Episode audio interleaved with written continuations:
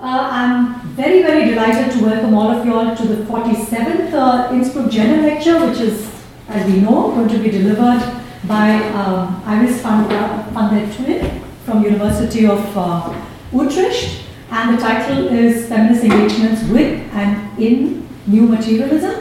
And I'd like to uh, take the opportunity to thank the students who um, motivated me to um, engage with this issue in the context of the Innsbruck Gender Lectures. We, of course, read and discuss these texts in our uh, classes, but they were very keen to also, uh, uh, they were very keen that this be also addressed in the Innsbruck Gender Lecture. So that was the, so this was, this was thank, thanks to the students. They were, they were the ones who motivated us to uh, include this in the context of the Innsbruck Gender Lecture. Okay, so once again, a warm welcome to all of you, and um, please join me in welcoming our guest for today. And I hand over the floor to the moderator. Thank you very much. So I have the honor to accompany you through this um, evening today. And almost everything has been said, but now what's left for me is to tell you um, how the evening will look. So we'll first hear the lecture of Iris van der Tuin, then afterwards the commentary of Sandra Altenberger, and then we will have time to join in a discussion and to ask questions about the lecture or the commentary as you like. And please also feel free to um, say us your own thinkings about the topic. So, Iris van studied uh, women's studies and philosophy of science at the University of Amsterdam. And she did a PhD in the field of feminist epistemology. And since 2008, she is an assistant professor at the University of Utrecht. She chairs at the, the COST Action New Materialism Networking European Scholarship on How Matters Comes to Matter. And she's uh, specialized in gender studies and new materialism. And um, she stands for a generational feminism and represents the assumption that, and I quote you from the internet now, the futures of the feminist past have not become true, so that green futures are still worth fighting for or worth revisiting as searchlights for contemporary feminist politics. So that's my introduction, and I'm very happy to hear your lecture about feminist engagements within new materialism. Fantastic.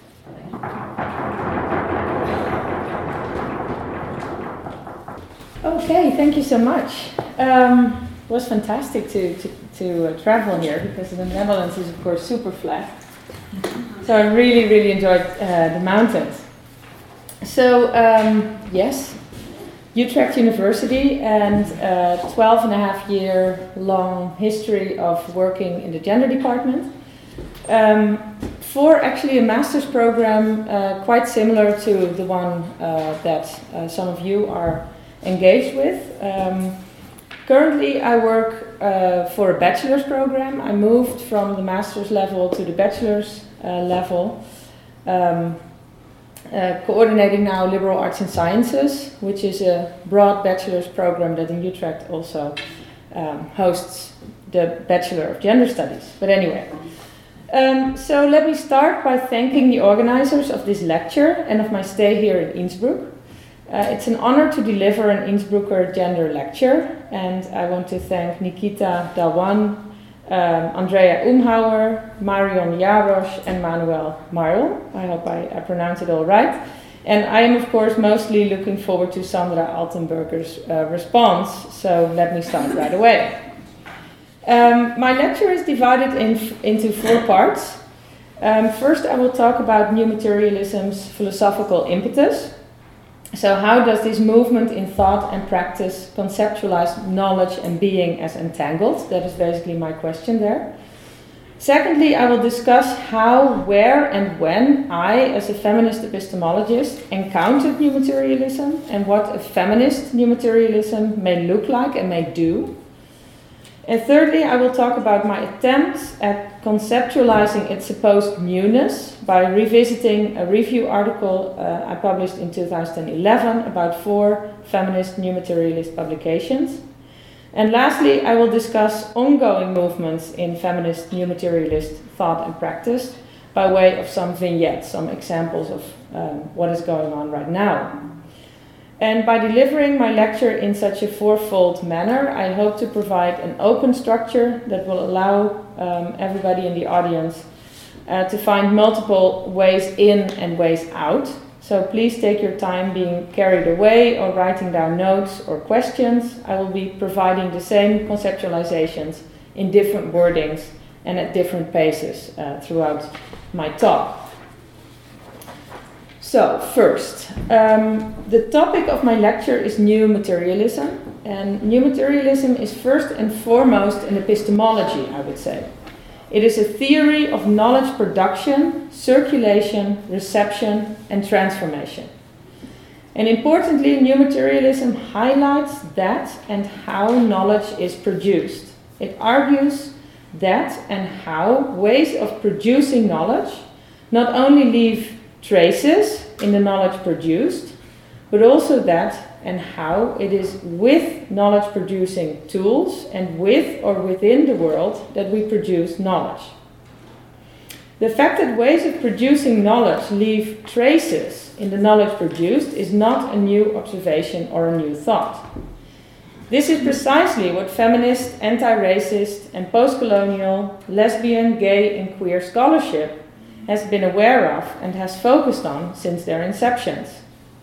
The authoritative white male heterosexual knowers leave traces, traces that minority academics, artists, and activists can pick up and do pick up in the critical studies and events. The deconstruction of seemingly innocent knowledge production has, of course, always gone accomplished with the construction of situated knowledges, to say it with Donna Haraway, situated knowledges produced by minority subjects. Feminists have, for example, um, written, brought into circulation, consumed, and transformed texts like Our Bodies Ourselves since the 1970s and continuing. Anti racist scholars and practitioners have developed, used, and adjusted tools that we nowadays call intersectional and the notion of compulsory heterosexuality has not only generated the lesbian continuum of intra and intergenerational sisterhood, but also has generated great interest in the specificities of lesbian, gay, and queer lives. So, new materialism adds to the deconstruction of biased knowledges and to the construction of situated knowledges but it also transforms ways of thinking about knowledge and thinking about thinking. New materialism is not only about knowledge production, circulation, reception, and transformation. It is also interested in production, circulation, reception, and transformation per se. It is interested in ways in which scholars operate, in movement between knowledge producer and knowledge receiver in how such operations and movements cannot be captured and should not be captured along strictly humanist or anthropocentric lines. A new materialist take on the foregoing discussion of authoritative white male heterosexual knowledge producers leaving traces in the knowledge produced would not stop at describing how knowledges are white privileged, androcentric, and heterosexist. New materialists are also interested in how leaving a trace operates and how traces transform and are transformed. They are interested in the trace or the tracing as such. The fact that both the trace and the process of tracing um, are key to the theory and practice of deconstruction, very well known, only adds to new materialism's fundamental, that is, onto-epistemological interest. Onto-epistemology stands for the, the, the study of practices of knowing in being. So, the study of practices of knowing in being. And that is a quote from Karen Barad. And this highlights precisely what new materialism wants to accomplish. Part of practices of knowing in being is precisely that new knowledges move in and out of old knowledges. That um, the new takes on old knowledges uh, that new takes, sorry, that new takes on old knowledges uncover how old knowledges are more complicated than any simple ism can do justice to, and how the spatial and temporal relations between the old and the new are causal, but not linearly so. Janneke Adema, a, uh, a, a, scholar from Coventry University, has said in her chapter Cutting Scholarship Together Apart Rethinking the Political Economy of Scholarly Book Publishing, which is a chapter in the Routledge Companion to Remix Studies, she has said that the book we read or write is an, and now I quote her, apparatus consisting of an entanglement of relationships between, among others, authors, books, the outside world, readers, the material production and political economy of book publishing, and the discursive formation of scholarship. End of quote. This observation is not new, but the onto-epistemological language of apparatuses and entanglements specifies the language that we know from, for example, Bruno Latour and Steve Woolgar, who have said something similar in Laboratory Life, The Construction of Scientific Facts, their famous book from 1979. So they have said the following, and it's a rather long quote. The production of papers is acknowledged by scientists as the main objective of their activity. The realization of this objective necessitates a chain of writing operations from a research result first scribbled on a sheet of paper and enthusiastically communicated to colleagues, to the final registering of published literature in the laboratory archives. The many intermediary stages, such as talks with slides, circulation of preprints, and so on, all concern literary production of one kind or another. The production of a paper depends critically on how various processes of writing and reading, which can be summarized, um, or depends critically on various processes of writing and reading, which can be summarized as literary inscription. The function of literary inscription is the successful persuasion of readers, but the readers are only fully convinced when all sources of persuasion seem to have disappeared. In other words, the various operations of reading and writing which sustain an argument are seen by participants to be largely irrelevant to facts, which emerge solely by virtue of these same operations. There is then an essential congruence between a fact and the successful operation of various processes of literary inscription. A laboratory is constantly performing operations on statements, adding modalities, citing, enhancing, diminishing, borrowing, and proposing new combinations. Each of these operations can result in a statement which is either different or merely qualified. Each statement, in turn, provides the focus for similar operations in other, laboratories. End of quote. So, new materialist studies of practices of knowing in being, then, do not respect binary oppositions such as the natural sciences and the human sciences because both have been shown to be involved with fact production, circulation, reception, and transformation by way of literary inscription. So the literary is not something that only humanists are interested in or only that only writers, novelists uh, produce. So, more, but more fundamentally so, new materialists are interested in how binary oppositions, such as the natural and the human sciences, but also nature and culture in and of themselves, are justified or unjustifiable transient outcomes of entanglements of relationships, to speak with Adema, or congruences, to speak with Latour and Woolgar, transient outcomes that must be captured as part of the performance of the performative process of knowledge production, circulation, reception, and transformation. Okay, so that was part one on the philosophical impetus of new materialism and what it wants to do. It wants to study knowledge production in being, as part of being, and it wants to uh, get rid of all kinds of hierarchies and inside outside kind of assumptions that we usually import in our reflections uh, about knowledge.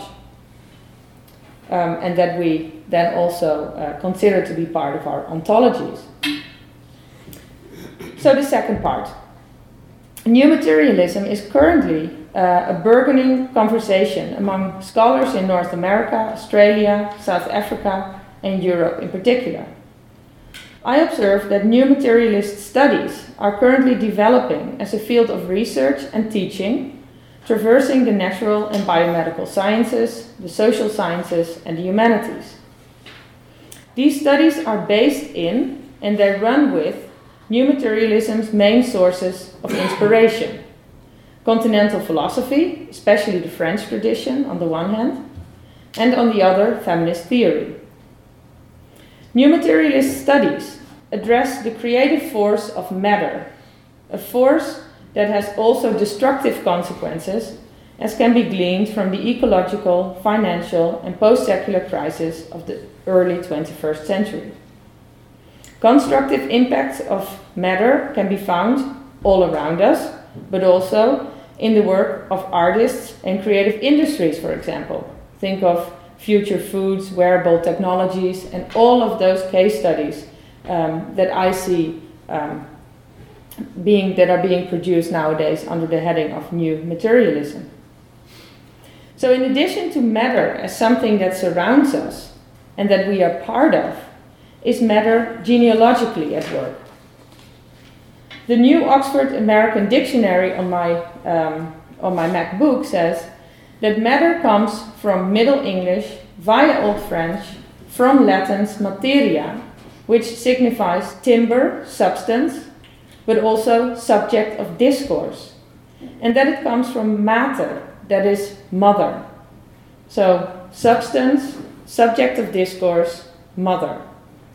Matter then uni- unites in some way both substance and subject and kinship relations or generation.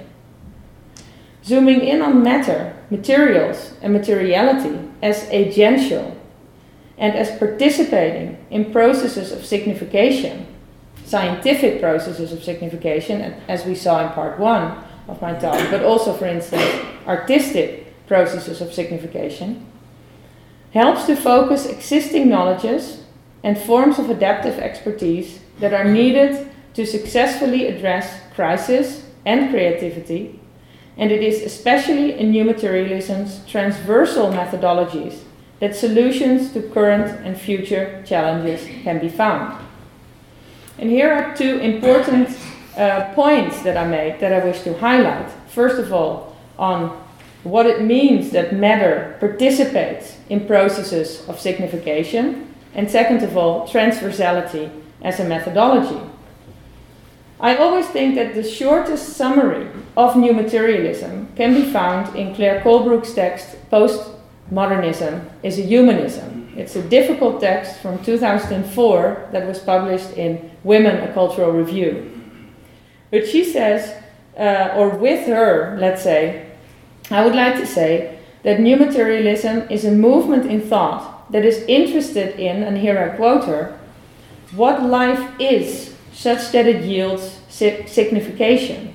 So, what life is such that it yields signification. Since one can only have signifiers, a system of ordered relations, if there is already a potential in life for the perceived to refer beyond itself. So that is very important. Uh, this this doubleness is very important um, to new materialism, and it will come back at several points uh, in my talk. What life is, such that it yields signification. So, secondly, transversality has been detected as one of the core innovations of new materialist studies, both ontologically, epistemologically, and methodologically. It entails, so it, new materialism, entails an inter and transdisciplinary, inter and transgenerational, and inter and transnational outlook on the agencies of the material discursive constituents, relations, and processes of the world.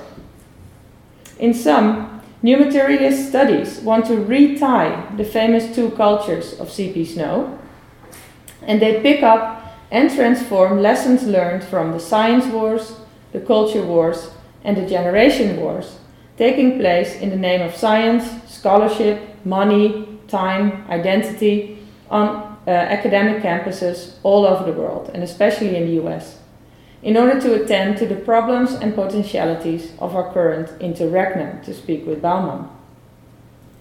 My own engagement with new materialism goes back to 2003 when I commenced PhD research in the field of feminist epistemology at, at Utrecht University. At that time, feminist epistemology was, and especially in the classroom, almost synonymous with Sandra Harding's The Science Question in Feminism. Whereas I noticed that not many feminist scholars around me and across the globe worked along the lines of Harding's famous threefold progressive classification consisting of feminist empiricism, feminist standpoint theory, and feminist postmodernism. I took this classification a bit too literally, perhaps, but it is a fact that Sandra Harding's triad has been used and quoted widely, widely since its publication in 1986. Harding's classification has proven to be a constitutive schema. It is, so to say, a canonization device. In the words of the UK born Canadian feminist standpoint theorist Dorothy Smith, in a sense, Harding created us. Harding created, for example, standpoint theory um, as a unified, more or less unified epistemology. So Harding's The Science Question in Feminism constitutes feminist epistemology as a scholarly field, while the book, through the wide use made of the text, is constituted as the source of feminist epistemology. This double bind is not without repercussions for feminist research and teaching, since Harding has staged a conflict between the different branches of her classification. The three strands of feminist, knowledge, feminist knowledge theoretical discussion are presented as dualistically related. The problematic aspects of feminist empiricism and feminist standpoint theory, namely the universalizing tendencies ascribed to them, are said to be solved by feminist postmodernism's focus on diversity rather than equality or difference. So Harding inscribes oppositional binarism by saying that the relationship between feminist empiricism and feminist standpoint theory is dualist, is oppositional, and by portraying their shared relationship to postmodernism likewise. Albeit that research is always erratic, unpredictable, and certainly surprising for all agents involved, inscriptions of dualism risk having fixating effects on what researchers and students can do with the epistemologies once they are picked up and put to work. Harding not only affirms the epistemic categories as conflict based. In fact, the science question postulates the entire field of feminist epistemology as the opposite of epistemology. In other words, the feminist challenge constitutes, in the same stroke, an epistemology proper. Work such, such as Harding's reaffirms several paternal discourses and reconfirms Oedipal structures by endorsing the construction of competing feminist epistemologies and this competition is currently considered to be the state of the art in the field. In fact, um, Heidi Grasswick's 2011 book on feminist epistemologies um, talks about com- competition and competing um, trends, so to speak. So, in spite of the utopian sounding beyond the paternal discourse narrative that Harding herself um, uses, Positivism, Hegelian master slave dialectics, postmodern skepticism, as well as some post structuralist tendencies, receive confirmation by negation in feminist contexts. The second wave feminist epistemic categories get to share characteristics with their paternal discourses rather than with each other, following a pattern of exchange of women, to speak with Gayle Rubin from 1975.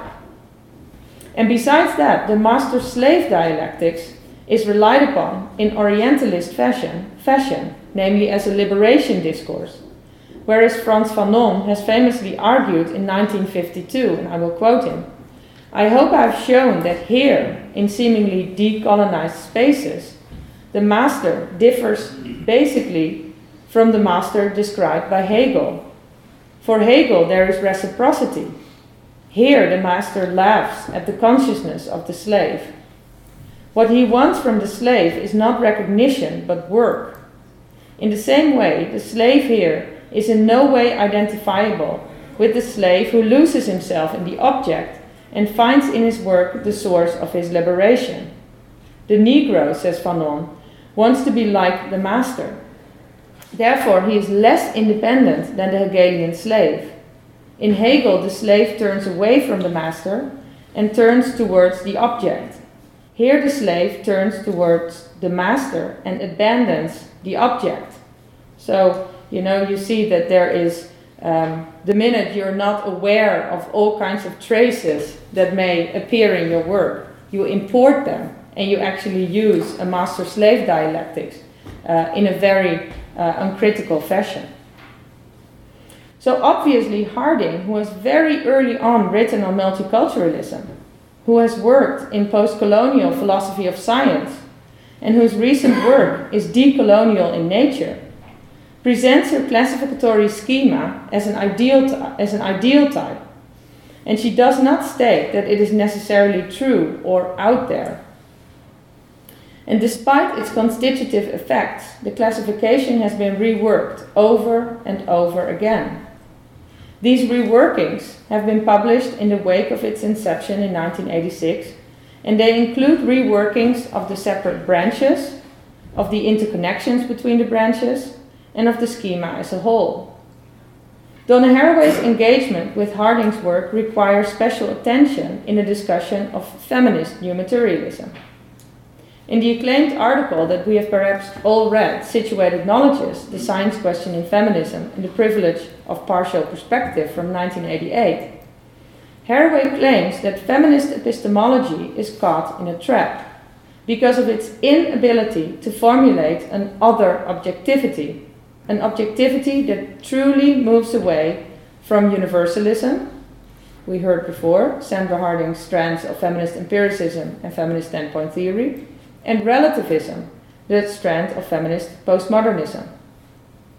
Universalism and relativism are epistemological tendencies that import problems into feminist research and teaching and do not necessarily benefit their academic politics of politics per se they do not immediately generate avenues towards a post patriarchal future.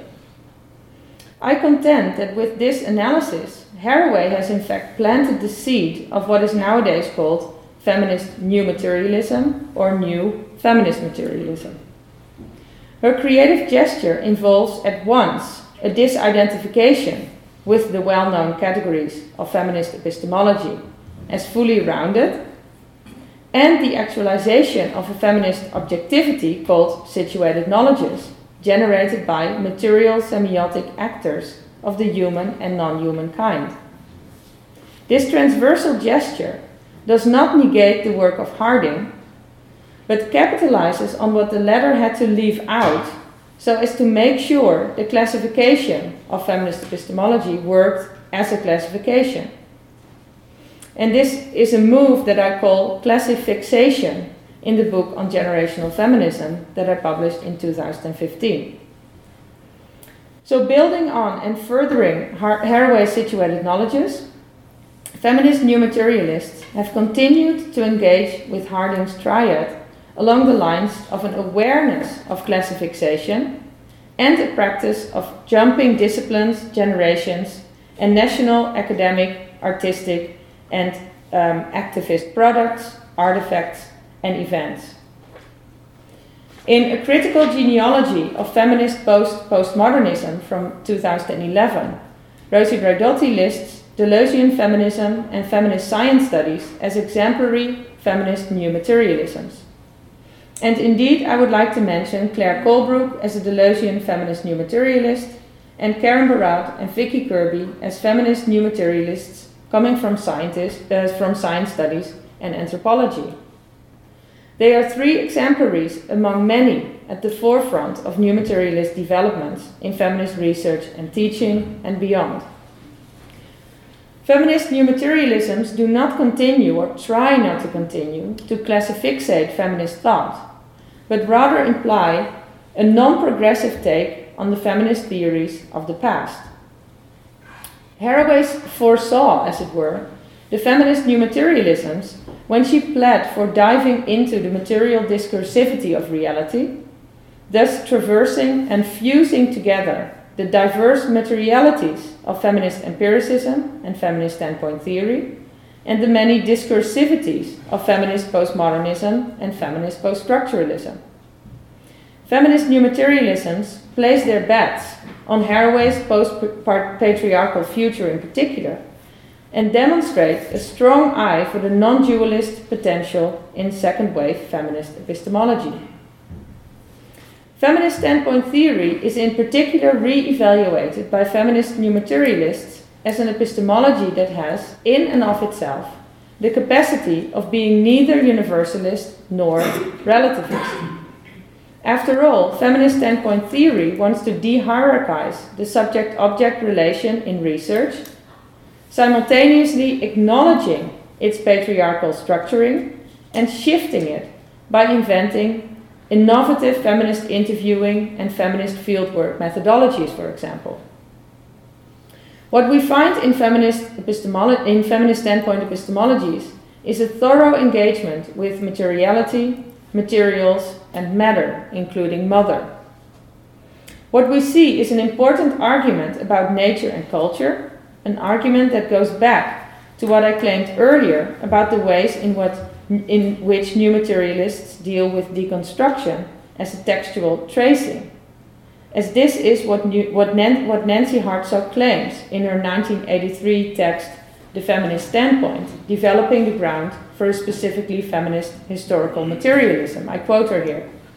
The Marxian category of labor, including as it does both interaction with other humans and with the natural world, can help to cut through the dichotomy of nature and culture, and for feminists, can help to avoid the false choice, choice of characterizing the situation of women as either purely natural or purely social.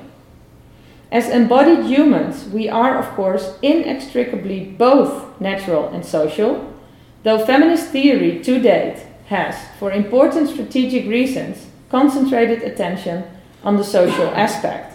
I find this a very apt summary of everything I've said in the last, I don't know how many minutes. And especially, she, she Hartsock in 1983 even acknowledges that sometimes, for strategic reasons, although you know that you know nature and culture are completely intertwi- uh, um, yeah, um, entangled, let's say, um, and and that human beings are neither purely social nor purely natural. That it can be for a strategic reason that you choose uh, to go for the social, for example, and that is, let's say, what what what happened in feminist theory um, from the start, from Simone de Beauvoir onwards, up until well, perhaps um, a little after Nancy Hartsock. So, um, the third part of my talk. I have not only engaged with feminist new materialism through the canon of feminist epistemology, that is, as if from the outside. In a review essay published with Women's Studies International Forum in 2011, I did not just want to do justice to new materialism as a movement in feminist thought, its, its philosophical impetus. But I also wanted to work on the key texts and anthologies that had come out by then.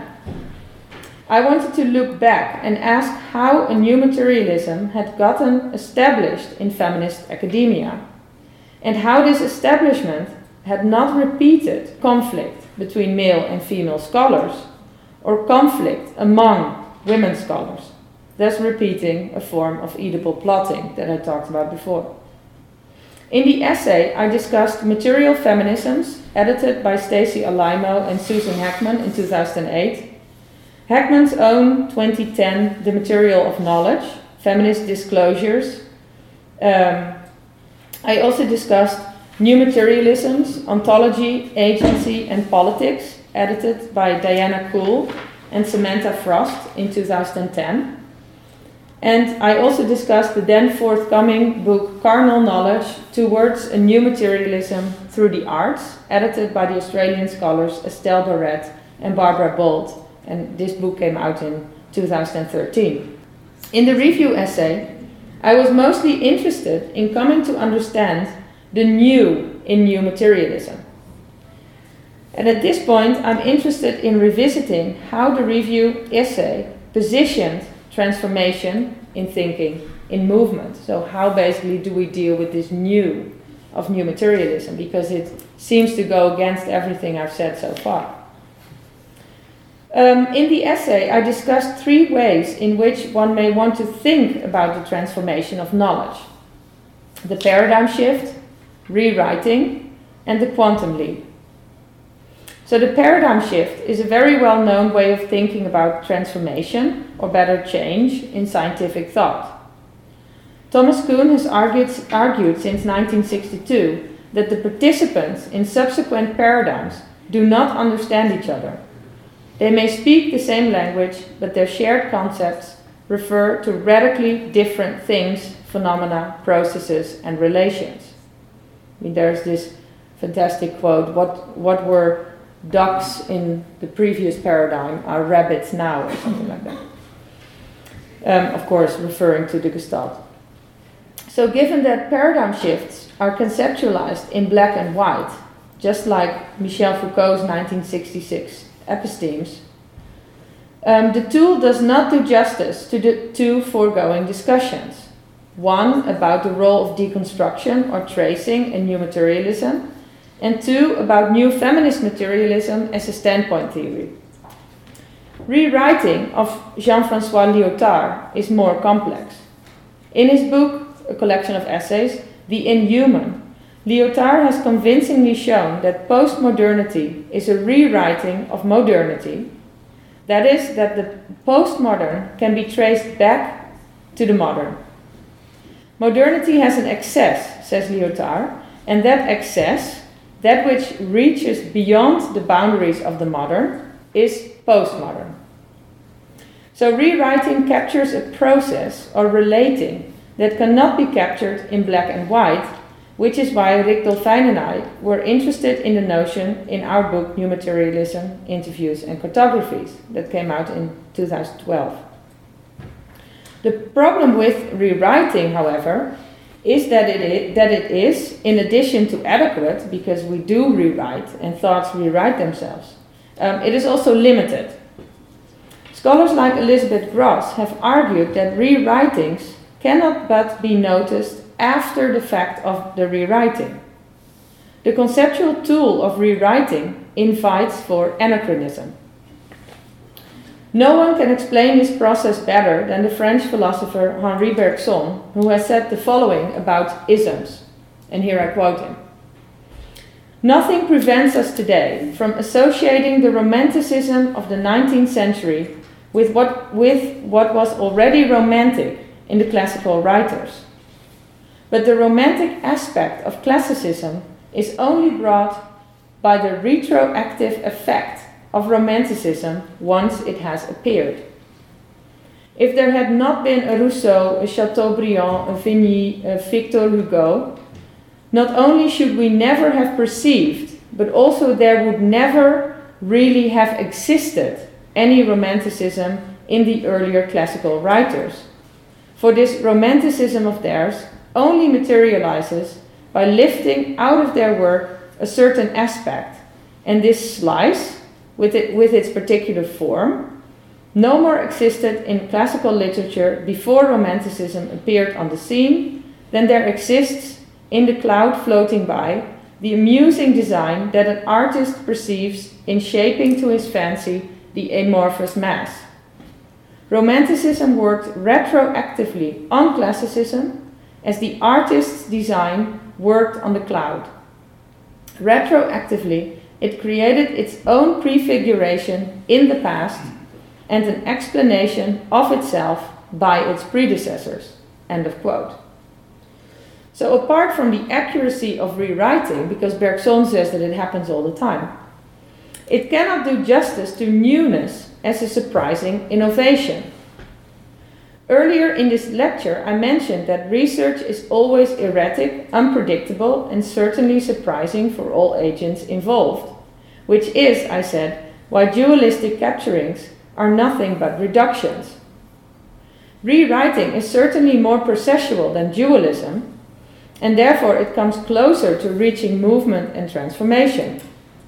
But its reductive anachronism, the fact that we need to know what kind of excess we are looking for in the past, and that we can find this image in the present, is not enough for a new materialist onto epistemology of newness. In the review, review essay, I experimented with the quantum leap so as to capture newness. And this is what I wrote. I said, in Meeting the Universe Halfway, Quantum Physics and the Entanglement of Matter and Meaning from 2007, Karen Barad talks about the quantum leap as simultaneously her theoretical tool and as the so called object of her study. And here is the definition. So this is Karen Barad. Quantum leaps aren't jumps, large or small, through, through space and time. An electron that leaps from one orbital to another does not travel along some continuous trajectory from the here now to the there then. What makes a quantum leap unlike any other is that there is no determinate answer to the question of where and, wh- and when they happen. The point is that it is in the intraplay of continuity and discontinuity, determinacy and indeterminacy, possibility and impossibility that constitutes the differential space-time matterings of the world. End of quote. Barad also uses the quantum leap for understanding conceptual invention. A new concept may involve a quantum leap, she says. And when Barad discusses what might come out of the continental philosophical reading of the most quantum physical chapters of Meeting the Universe Halfway, because in that book uh, she does both quantum physics and feminist theory. Um, so she even um, explicitly employs the idea that two continuous and discontinuous, determinate and indeterminate, possible and impossible schools of thought are in an interaction, and she ends this short tentative section by saying that such quantum leaps, in any case, are unavoidable. What, in this light, is the new of new materialisms? What is involved when a scholar, or a text, or a so called paradigm or a concept leaps? Another scholar that has employed the quantum leap for understanding epistemic developments is Brian Massumi. In an interview on the oeuvre of the French philosopher of technology, Gilbert Simondon, that implicitly touches upon the material turn, Massumi states that what we are in fact talking about is the paradox that before Simondon and the new materialists entered into a relation, the respective multifunctionalities were not in effect. They were nowhere. They are not to be found in the past. It is when the relation kicked in that they were determined by that very event to have been the potential for what has come. The new thus comes from the future. Invention is the bringing into present operation of future functions that potentialize the present for an energetic leap into the new, says Massumi. And here Massumi addresses Barad's unavoidable quantum leap. This anti representationalist leap suggests that we have to think differently about temporality, just like Grosz, Elizabeth Grosz suggested. What we are talking about here is Grosz's orientation to the creation of the new, to an unknown future, what is no longer recognizable in terms of the present, she said. The leaping into existence of a new concept involves the impact of the future on the present. A concept does not come from nowhere, Kuhn and Foucault, or from the present, Lyotard, but it is when a relation kicks in that the inventiveness gets to be determined.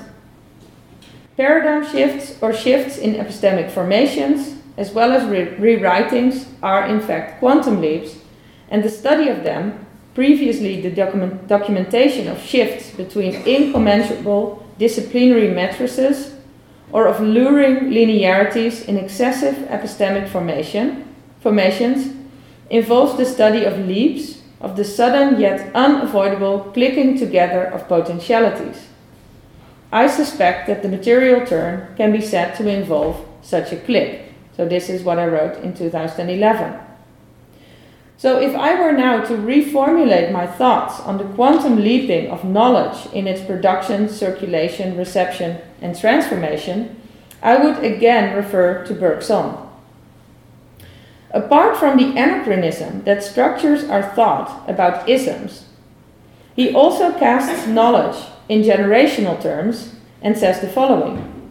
He says, We transmit to future generations what interests us, what our attention centers upon, and even sketches in the light of our past evolution, but not what the future will have made interesting to them by the creation of a new interest, by a new direction communicated to their attention. End of quote.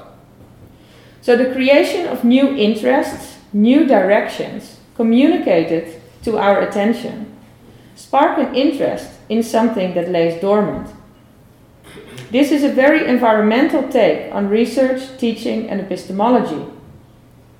New interests and new directions are created and communicated to us, which points precisely at agential matter participating in processes of signification that are always already ongoing. So basically, what I'm saying is that the new um, is a double articulation. It both uses what we have already been through or thought, and we are invited to see um, to seeing new things in that thought, in that work, in that scholarship. Okay, over to my last part. Um, and this is going to be a little bit shorter. So, lastly, then, what are some of the new interests and new directions that have led us to thinking and working onto-epistemologically in a new materialist light? What are the human and non human forces on the basis of which we have wanted to invest in and develop feminist new materialism in the last 10 or 20 years since the term was first mentioned by Rosi Braidotti in her contribution to the edited collection Deleuze and Feminist Theory from the year 2000. So, in the year 2000, Braidotti, for the first time, mentioned, she actually called it a neo materialism. But if we compare that, um, uh, you know, that, that text to what is happening these days, for example, in the uh, research network um, that was mentioned uh, earlier, we see I don't know how many scholars from 28 countries working together on these kinds of questions. So why? Why do we do this? Why what invites us to do this? So I wish to end my lecture by discussing three short vignettes of developments or questions that have motivated, that may have motivated, or at least that motivate me into uh, the coming into being and transformation of new materialism.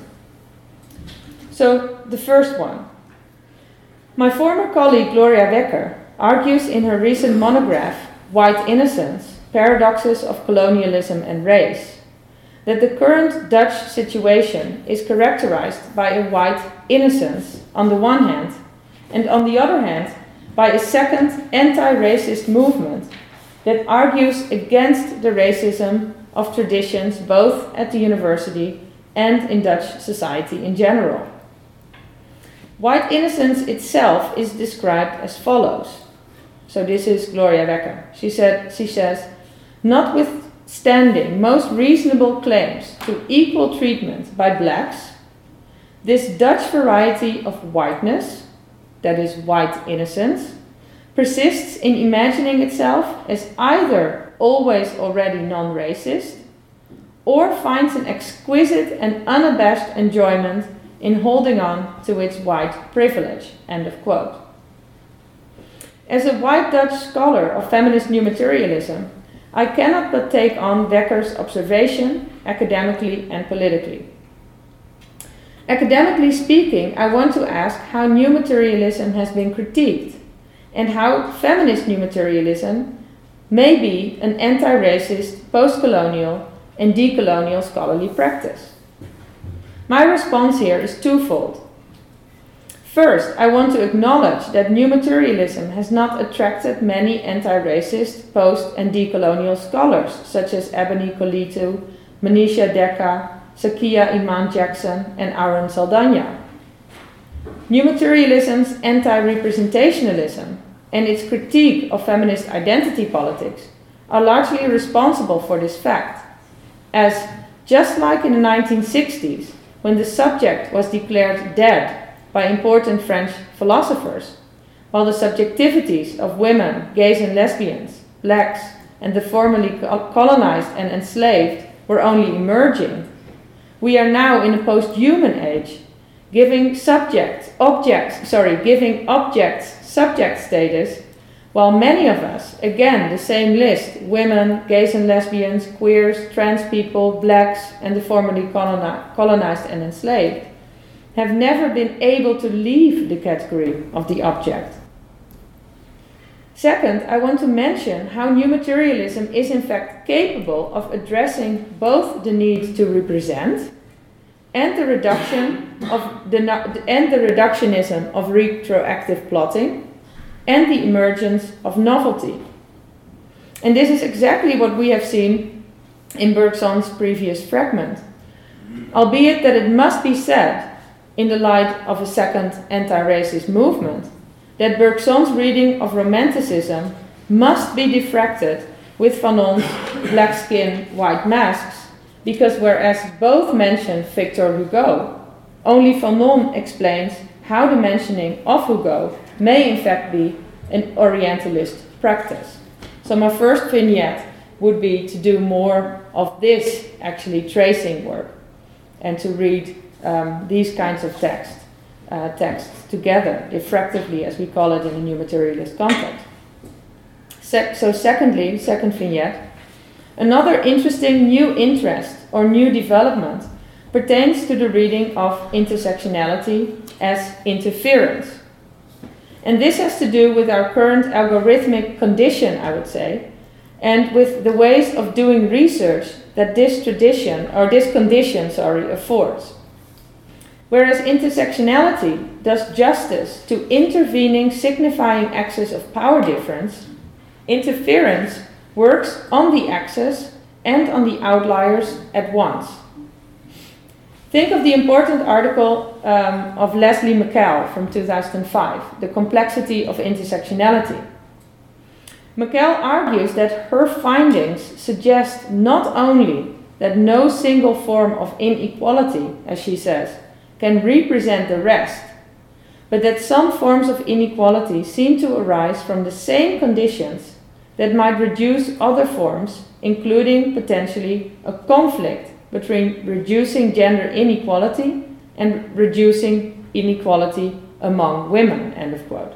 So she, she works on, the, on two of the three levels of sexual difference the difference between men and women, and the difference among women.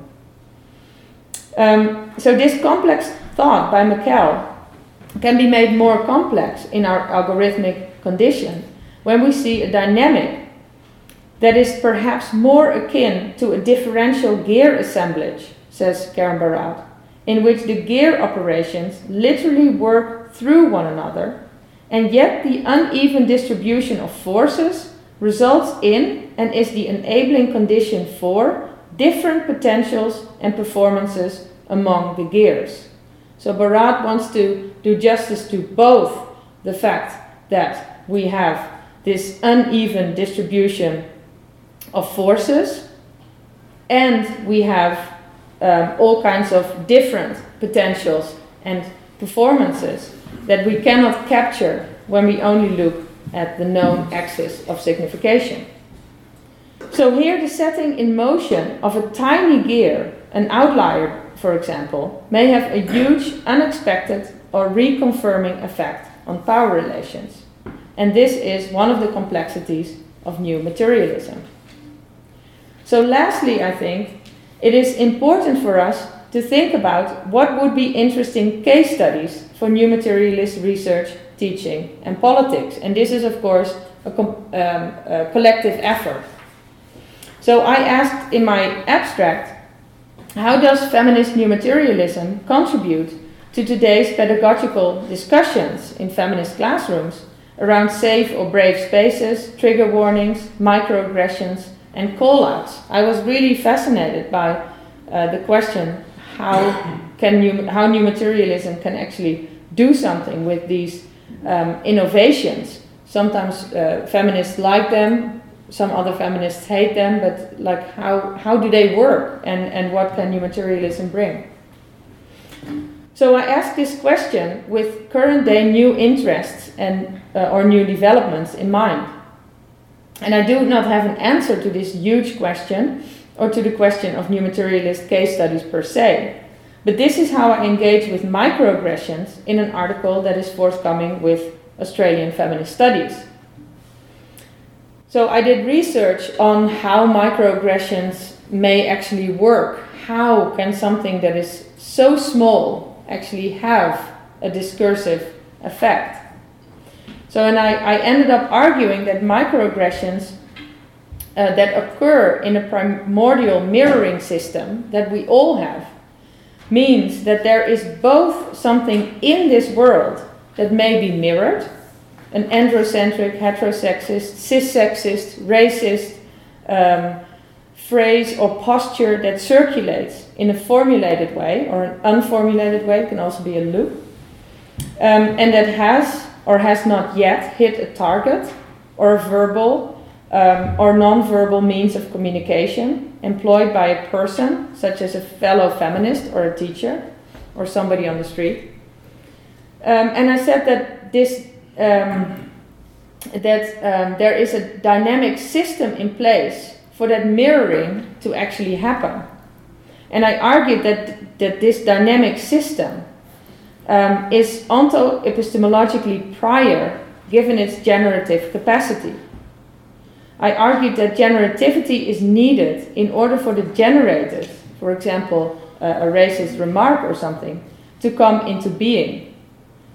Tiny hostilities are precisely such generations. They traverse um, the many layers um, of um, yeah, material discursive realities. And um, this is where I stopped when I was preparing this um, this talk, but actually today, in terms of like the collective effort of thinking about case studies uh, for new materialist research, today um, when I was on my way here to Innsbruck, I read something interesting in, in a Dutch newspaper called Trouw. Um, and I uh, read about uh, an art uh, discussion that is now going on, um, especially uh, in Amsterdam, about a prayer a prayer bump. I, I looked it up on Wikipedia. Um, it is, um, you know, Muslim men um, who pray five times a day may develop a spot on their forehead that, um, um, yeah, is an effect of praying. And there's this whole discussion now about whether this is uh, fake, whether people want to create that, or whether it is actually a sign of piety, and how it is that something like that actually um, yeah, uh, appears or emerges on some people's foreheads and not on others. And I was thinking about this, uh, this, this emergent uh, prayer bumps, sabiyas, sabibas, uh, in, on, the, on the train and on the plane. And, and I, I kind of uh, thought that perhaps a new materialist um, take on this debate, uh, which is now apparently going on in the Netherlands, is that these bumps are afforded simultaneously by the skin. So some skin develops those bumps, uh, and others, uh, others, other skin doesn't. But it is also afforded by the discourse around prayer and about around piety, because otherwise uh, for the discourse has to be there, just like uh, the affordances of the skin have to be in place uh, in order for uh, those bumps and the discussions uh, to come into being. So that is my talk. Um, the floor is to Sandra.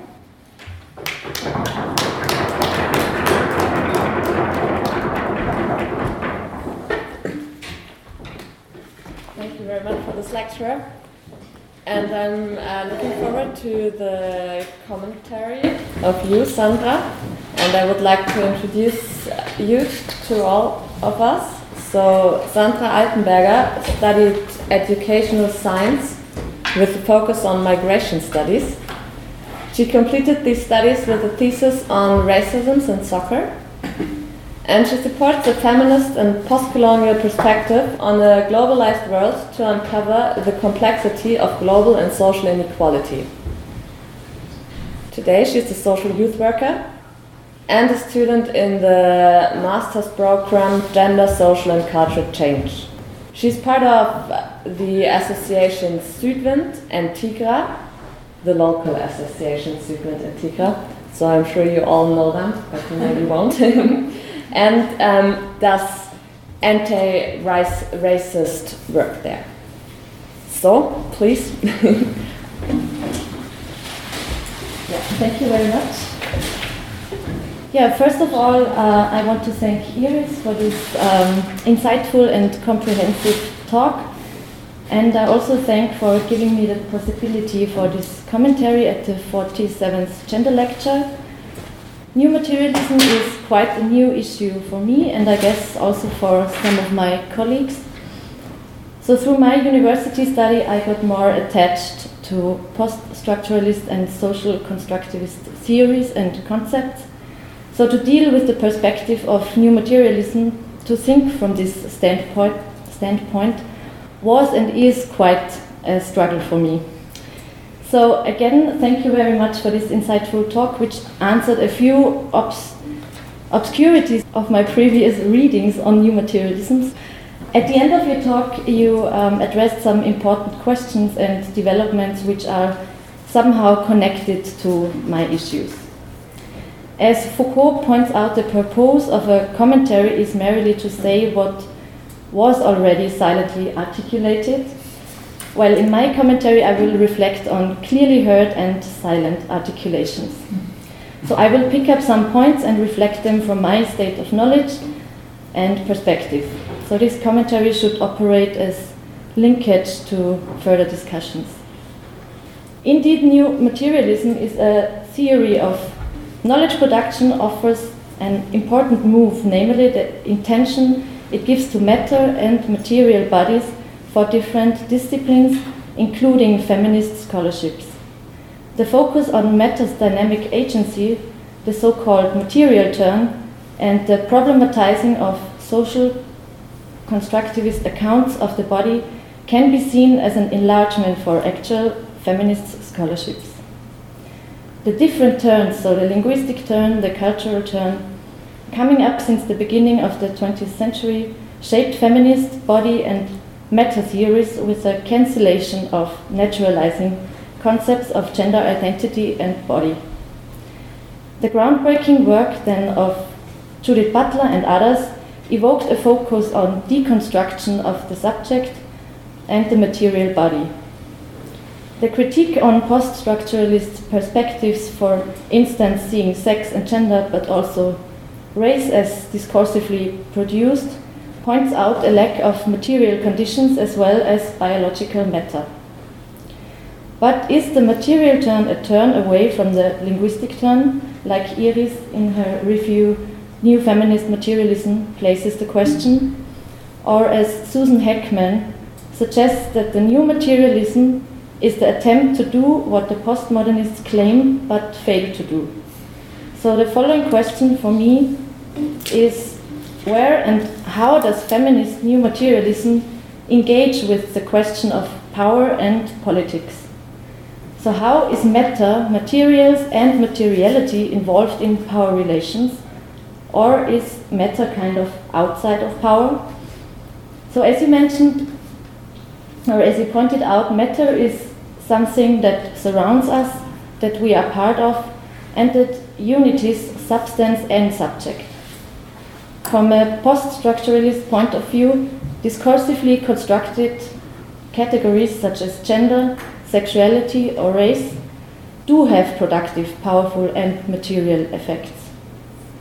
If feminist new materialism thinks matter not as passive, not as a product of discursive practice, but as an agential dynamic force, the question which remains open for me is what the agency of matter could mean for a feminist understanding of political agency.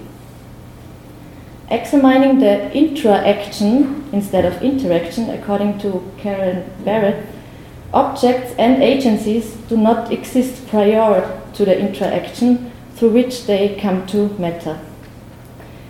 Chandra Talpade Mohanty points out, and I quote, the relationship between woman, a cultural and ideological composite other, constructed through diverse representational discourses, scientific, literary, juridical, linguistic, cinematic, and women, real material subjects of their collective histories, is one of the central questions the practice of feminist scholarship seeks to address. End of quote.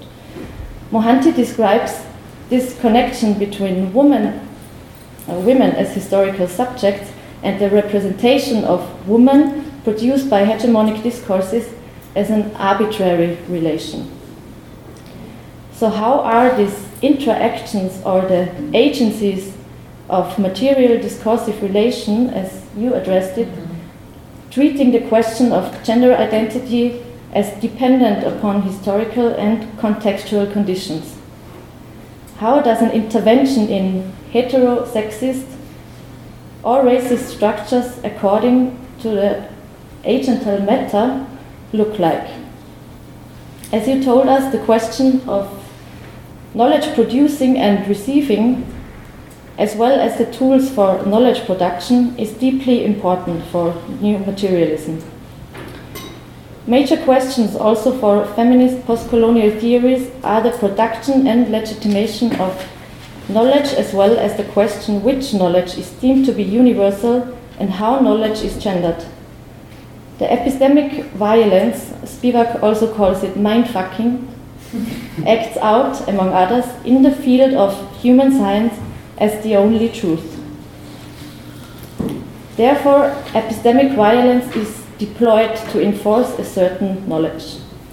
So, how does feminist new materialism deal with questions concerning the relation of, as you mentioned, new and old knowledge, but also epistemologies of the global south in terms of colonial rela- relations and recent global relationships of power and exploitation. So, what does it mean for feminist new materialism to be, as you pointed out, inter and transnational? You therefore mentioned that ways of producing knowledge leave traces in the knowledge, and furthermore, the trace and the process of tracing is key to deconstruction to apply to Nancy Tuana, who points out that the agency of the natural rematerializes the social, how to deal here with the risk, according to Derrida, of naturalizing what is not natural. And if we look at Vicki Kirby's uh, proposal in her chapter Material Feminism, she suggests to interpret Derrida's There is no outside of language as there is no outside of nature. So we could ask how would a deconstructive perspective or practice beside this tracing look like in a feminist new materialist way if the vital points of deconstruction are denaturalization, memory work, and the so called agency in complicity. This complicity shows up in the attempt of destabilizing power relations and opposing terms or concepts in the risk of reproducing the criticized conditions. Mohanty argues that Western feminist scholarship cannot avoid the challenge of situating itself and examining its role in a, such a global economic and political framework. Therefore, feminist new materialism can also be seen as entangled, as other feminist scholarships, in the challenge of reproducing colonial ways of knowing and being by enacting universal claims. Postcolonial feminism is highly critical of the universal claims of Western feminism to speak for all women, or to work on women in the third world, or now called Global South. With your description of the inability for feminist epistemology to formulate an other objectivity, moving away from universalism and relativism, you touch upon the recurring dilemma of intended interventions in heterosexist, racist, and neo-colonial structures. In the sense of Spivak, we would have to learn to cope with this challenge, with this double bind, and unlearn our privileged knowledge. Um, according to your indication that new materialism has not attracted many of anti anti-racist, post and decolonial scholarly practices, I want to refer to the critique formulated by Ruth Panelli or Jasbir Puar on new materialism concerning the silence about location and about epistemic outside the center or the so-called West. While Panelli raises the question, is new materialism a white middle class Western location for those who can afford to leave the question of race, power, identity, and subjectivity. Jasbir Puar calls new materialism as epistemi- epistemological risk. She identified the white episteme of new materialism and requires intervention.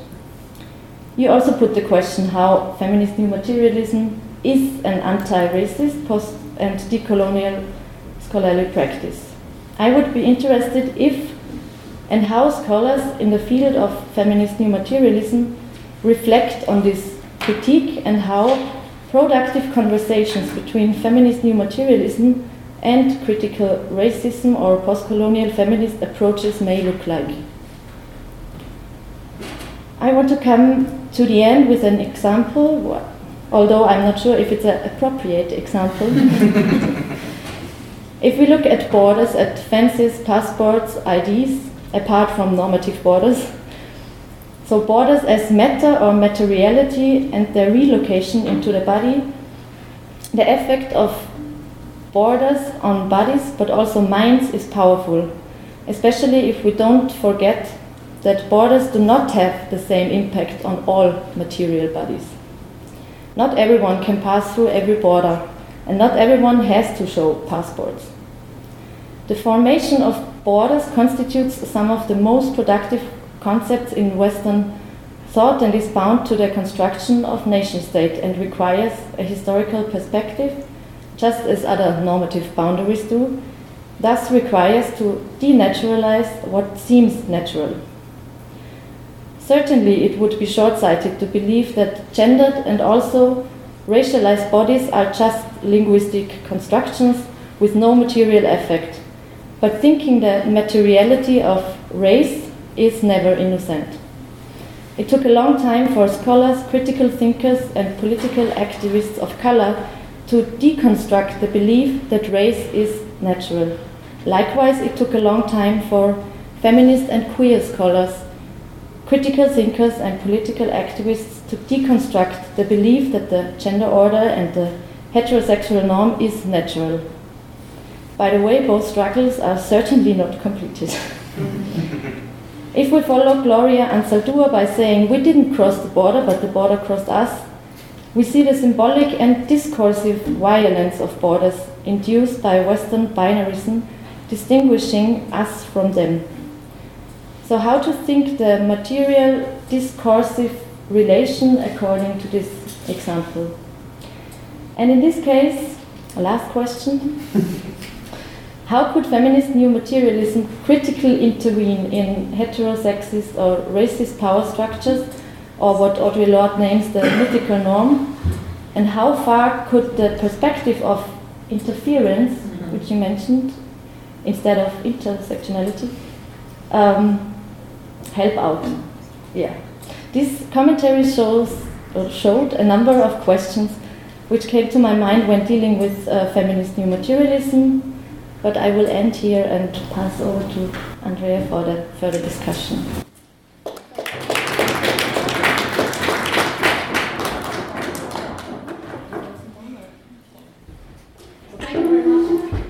for this great commentary.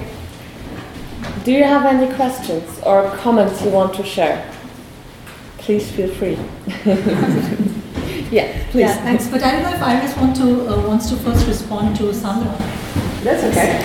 Uh, so it was a wonderful comment you uh, commentary you gave, and um, yeah, you raised the um, foundational questions. I think.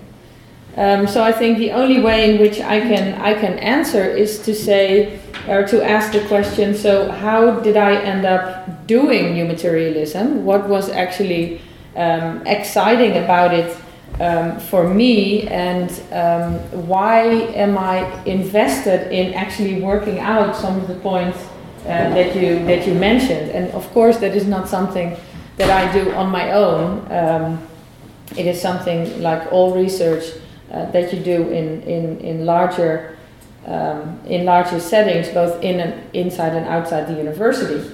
I guess that that, that for me um, it was uh, I, I mentioned one of the uh, of the um, starting points of my new materialist engagement in my uh, text in my talk, namely by saying that uh, if you look at um, the ways in which we talk about feminist epistemology, it's as if feminist postmodernism is like where we are at. And then if you look at the research that we are doing, and I think the research on borders is a fantastic example, uh, it, is, it is not necessarily, it cannot be captured by uh, what we call postmodernism. And as an epistemologist, I simply picked up that question. Um, but I guess it is also a conundrum that I was uh, faced with as a teacher namely that um, when you teach feminist theory, especially to, uh, or, or feminist history, for example, feminist historiography, to students, they love all kinds of texts. All kinds of texts speak to them. And, and that is not how we um, that is not how we usually uh, think about texts because you're supposed to have some sort of or that is your your education in your education you're sort of you, you are to, to find a certain theoretical home, for example, whereas that is absolutely not um, how we initially um, yeah, respond to, to, to feminism as a body of thought. Um, and then this stands in such sharp contrast to is, is what, you, what you also highlighted in your response, the way in which, uh, or the, let's say the kind of kinds of knowledges that the university as a whole kind of affords. So these knowledges are white, these knowledges are Oedipalizing, and all of these and all of these things. And how can we actually work with these two kind of extremes that that that in my life were um, one? And and I I think I kind of um, yeah tried to to to work with new materialism um, from that perspective. And this is a very situated response, of course, because when you go to, uh, for example, uh, a science studies, a feminist science studies person, uh, that person would say, well, I decided to, to work on feminist new materialism because of its nature, culture, and social technical kind of like, um, uh, yeah, um, its intervention in, in these kinds of kinds of dualisms. So there are a thousand uh, a thousand ways in which people end up doing a certain kind of a certain kind of theory, and also people want to get out because the minute you you start to um, formulate some sort of new new materialism, in my case, you go like, okay, so I am actually again like repeating the universalism, relativism, dichotomy, and stuff like that, and I'm I'm trying to think how um, how these dualisms or oppositions actually operate on a more uh, fundamental level. Um, yeah, so, so that is one of the uh, one of the, the, the, yeah a response to the many questions you um, you raised, and I'm sure that some of them will come back. Uh, yeah, in a broader discussion. so, further questions or comments? Thanks, Iris. That was really exciting, and I have so many uh, things happening in my head, but I'll limit myself to two questions. The first was um, when you were talking about quantum leap and you drew on Bergson, you drew on uh, Kuhn and uh, uh, Lyotard and um, of course Karen Barad. I had to actually think about Derrida. I was like, where's Derrida here? Because his, um, um, in many, many of his essays, when he's talking about democracy, he's talking about cosmopolitanism, um, and of course, Bhabha also draws on him in the essay on uh, how does newness enter the world. He talks about uh, à venir, the mode, uh, the, the mode of to come. And in contrast, correct me if I'm wrong, if I've misunderstood you and the others on whom you draw on, in contrast to um, um, what you presented, whereby newness emerges from the future, Derrida would say that uh, it is always deferred, yeah, but it never arrives. There's something that escapes our, and this of course is orthodox Heidegger, that there is something that escapes our best intentions to know. Yeah. So the limits of knowability, which I mm-hmm. somehow maybe I was not attentive enough. I've had a long day. We mm-hmm. started at eight in the morning. So, uh, but there was no moment in your presentation where there was a there was thinking about thinking. There was think you know critical thinking about thinking. But I didn't quite. Maybe I missed it. This limit to knowing and also the, un, the unknowable, which always what in German would be undenkbare, mm-hmm. yeah, the unthinkable, and not because we don't know it yet, but something that always escapes our best efforts to know, which haunts the knowable. Mm-hmm. And this is what Derrida means because it's constantly deferred. It's not a linearity that in future at some point it will emerge with something that will escape, to repeat myself, our best efforts, mm-hmm. our most rigorous and judicious efforts to know. So that was one point. And the second thing is, um, where I, I, I still don't know if I agree with you, but it, it kind of got me thinking. You made a point towards the end of your presentation that new materialism perhaps um, gets into conflict with anti-racist, post-colonial thinking because it's anti-representationalist and anti-identity. But if you take somebody like Spivak, and there are many other scholars one could draw on, but I'll just draw on Spivak because it's convenient, because I know her well. I mean, I know her work well. Um, Spivak, right from the very early, said that uh, because she's both um, influenced by Marxism but also by deconstructivism, uh, that she was always already anti-representationalist and identity, anti-identity, and that was the biggest attraction to the notion of subalternity. Because she's not just talking about black women, she's not talking about poor women, she's not talking about third world women. Subalternity is a position without identity. So, in that sense, I would not say that anti-racist and post-colonial feminism necessarily draws on representationalist identity politics. There are counterexamples where there might be then, for example, converges, convergences of concerns between new materialists and post-colonial feminists. Not maybe, perhaps not all of them, but scholars like Spivak. Mm-hmm. So, so that was point 2A and point 2B. you know, that happens when you get paid for talking, you're constantly, you can't stop talking. Is the other, the other point you made with new materialism was that the unique contribution was, and you said about the post-human age. And there again, I would say that this is an actually an old story from the third world feminist discourse. I mean, take um, Latin American indigenous knowledge. One of the first countries to come up with the idea of right of nature was Ecuador which put it into the constitution, where there was already a move away from a very anthropocentric understanding of human rights. So there I would challenge that the post-human age is something not again introduced by new materialists, but something that's been thought of by various non-Western epistemologies, uh, perhaps not uh, not being able to get hegemonic in the Western, uh, you know, uh, within the Western academic, uh, um, um, uh, academic context, or ecofeminism. Yeah, I mean, where they were also, I mean, it was still to a certain extent anthropocentric because they were still talking about Mother Earth, but, um, and I don't know if I'm pronouncing it wrong, uh, is Maria Teresa still there? No, not. Okay, but so the, um, the notion of Pachamama, yeah, the idea that uh, there is um, um, um, I mean, there is a spiritual idea of agency of nature, um, which is which, which is already in the direction of post-human agency, which I thought would have also been interesting to take up when you were talking about, Mhm. um, yeah, non-human agency. Okay, I'll stop.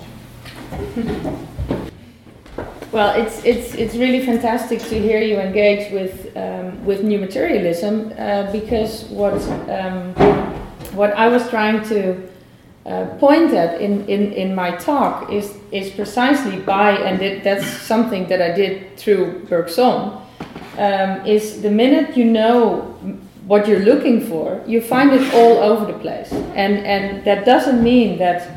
Um, new materialism is is not bringing anything new and it also doesn't mean that what you are saying is is not is is not right but what we are confronted with is this kind of very complex way in which knowledge actually is yeah unfolds itself let's say so it's not a prog- it's not progressive uh, we keep on forgetting things um, of course, you know, I can basically say yes to all of your uh, to all of your claims.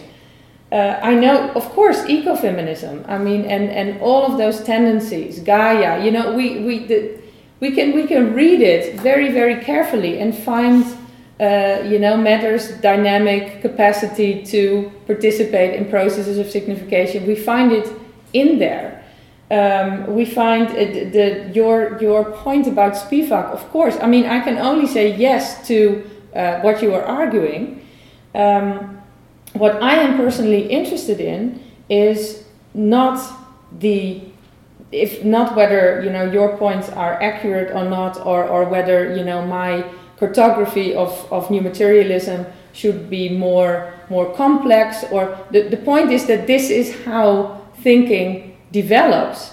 And, and I want to ask, so why are some scholars in, in you know, feminist context in particular, why are we now invited to think along new materialist lines and, and basically re, um, not reinventing, but basically like digging up again um, the source, sources such as the ones that you, that you mentioned?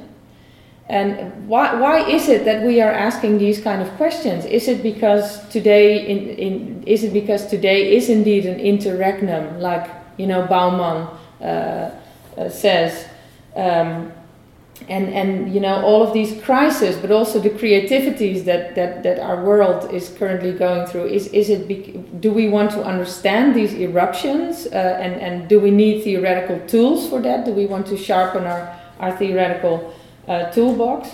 So I can only say yes to, to what you're arguing.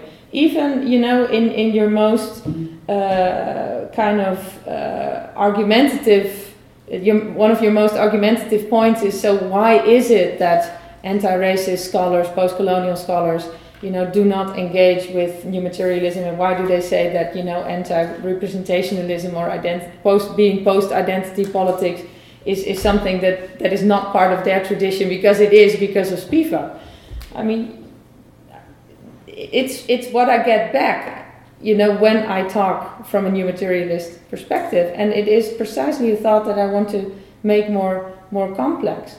And, and this again goes back to my desire to, um, to, to make complex the ways in which in feminist theory we deal with or in let's let's narrow it down in feminist epistemology we deal with processes of representing knowledge production i think we don't do justice to our own heritage.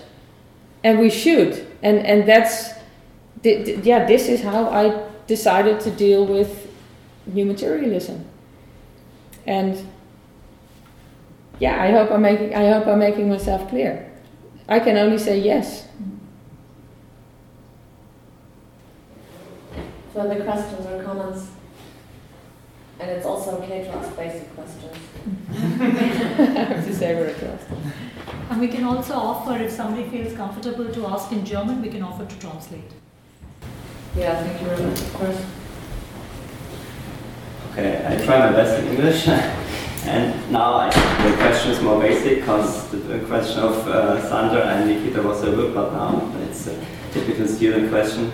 Um, you, you said about that materialism is uh, based linked to how production is organized, how products are handled, and so there is. Uh, it's based in a context how uh, economic is organized. And uh, does this mean uh, accept, uh, accepted um, the, the, the structure of capitalism in total, or is there some critical aspects about uh, new materialism to handle with these or deal with these problems?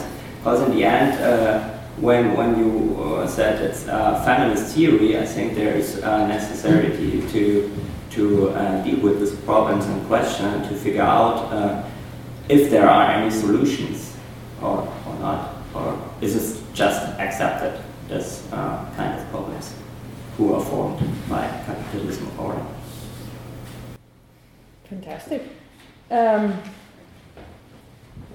well, of course, capitalism is, is extremely present uh, in, in, in the world today, and it is something uh, that we both want to understand and uh, want to intervene in. I think uh, one of the ways in which new materialism tries to intervene in all kinds of processes is um, by um, looking at uh, looking not only at, um, uh, for example, power relations or uh, inequalities that are generalizable, uh, but also on uh, we we also try to look at where surprising openings uh, happen and, and how those openings actually um, have come about. So, so that is the only thing um, that I can say about uh, how. Um, so, I mean, the, the, the point is that the, the, the critical feminist and, and um, you know, left wing analyses of, for example, capitalist processes, capitalist systems, they are shared. The point is, okay, where are we positioning uh, our, uh, or where are we getting the inspiration for change from? And um, I think what, what makes new materialism into a new kind of materialism is, is by looking at the, the very small uh, processes of change or the very small openings. Um, some of those openings we don't have words for yet, and, and they are also not um, complying with a binary, uh, a binary opposition, a binary system. I think that's, uh, that's how I can answer to, uh, to your question in, in, in that respect. So none of the previous work, none of the previous critical work, and not, it's not previous, it's ongoing. None of that is, is, is argued against or something like that. It is complemented by uh, looking at very localized and very surprising, very like unformulatable, as yet unformulatable, um, yeah, openings and, and erratic moments, eruptions. That is what, what makes the new materialism a new, a new materialist kind of practice in terms of engaging with the economy. Thank you very much. Are there um, more questions or comment? So, as it is 10 to 9, I would like to thank you very much for your contribution to the Innsbruck Gender Lectures and also thanks to you, Sandra, for your great commentary.